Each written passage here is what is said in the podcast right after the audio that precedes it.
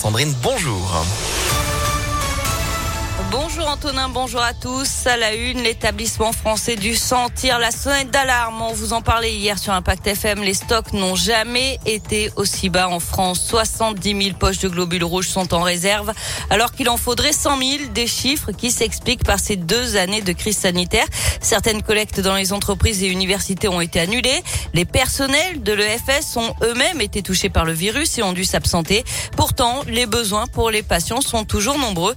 Euh, Brice Porot, médecin responsable de l'établissement français du sang dans le Rhône. Pour tous les patients qui ont besoin de transfusions, des transfusions régulières, ce sont des patients qui ont des maladies du sang, des patients qui ont des cancers, euh, qui ont besoin de chirurgie ou encore pour les accidentés de la route. Eh bien, la transfusion est vitale et donc seuls les dons, seule la mobilisation des donneurs, eh bien, va permettre de maintenir ce, ce système transfusionnel en France. Chaque jour en France, ce sont 10 000 dons qui sont nécessaires et dans notre région euh, Auvergne-Rhône-Alpes, ce sont 1400 dons par jour. Et donc, euh, c'est vraiment une mobilisation sur la durée qui est indispensable. Et l'EFS appelle donc à la mobilisation de tous les citoyens. Pour donner son sang, il faut avoir au moins 18 ans, peser 50 kilos. Le passe vaccinal n'est pas obligatoire.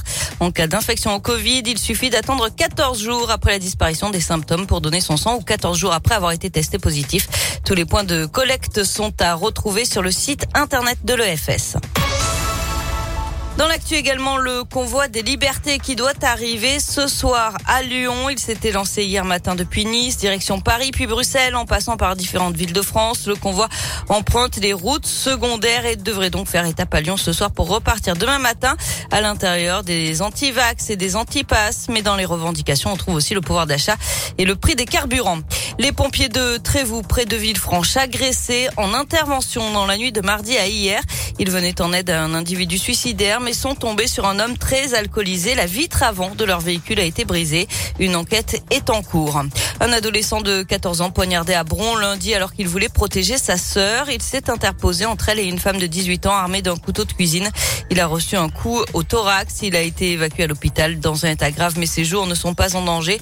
L'auteur des coups qui avait pris la fuite a été interpellé un peu plus tard selon le progrès. Elle a été présentée au parquet hier. En bref, un conseil municipal réuni en urgence aujourd'hui à Lyon. C'est pour voter à l'extension de la ZFE oubliée lors du dernier conseil. Du sport avec les JO de Pékin, il faudra un miracle à Alexis Pinturo pour décrocher une médaille en combiné de ski alpin ou au moins un slalom exceptionnel après s'être raté dans la descente. En patinage artistique, deux Français ont terminé dans le top 15, Kevin Emos 12e et Adam Fa 14e. En snowboard cross, ils seront trois en quart de finale. Et puis à suivre aussi dans une demi-heure le ski de fond féminin avec deux Françaises en lice. Enfin du foot, un départ à l'OL, celui de Sherdan Shakiri, le milieu de terrain suisse arrivé à Lyon l'été dernier, s'est engagé avec Chicago un transfert de 7 millions d'euros. Ce qu'il faut signaler,